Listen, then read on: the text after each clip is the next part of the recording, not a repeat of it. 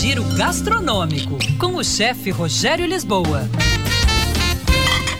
Olá, pessoal. Vamos tornar aqueles pratos mais atraentes com pequenos toques.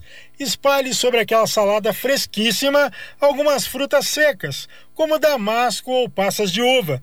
A doçura concentrada nessas frutas dá um bom contraste de sabor. Por exemplo, em saladas que levem vegetais amargos, como agrião e rúcula. Mas nem só frutas secas, não.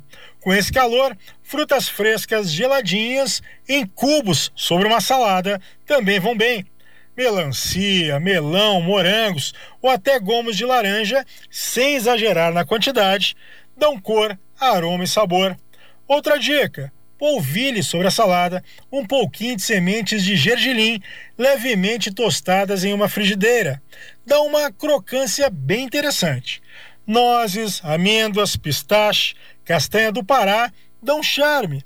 Mas não vá utilizar todas essas dicas aqui juntas, que você pode acabar tornando a sua salada um carro alegórico, né?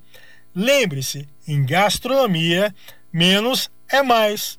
Outra coisa, aquele filé de peixe que saiu do forno, pique e polvilhe sobre ele um pouquinho de coentro fresco. O aroma toma conta de toda a cozinha. Ah, mas eu não gosto de coentro. Normal.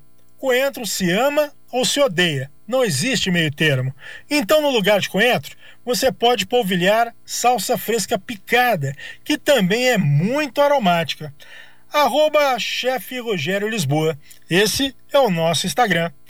Era isso, pessoal. Um abraço. Até mais. Tchau, tchau.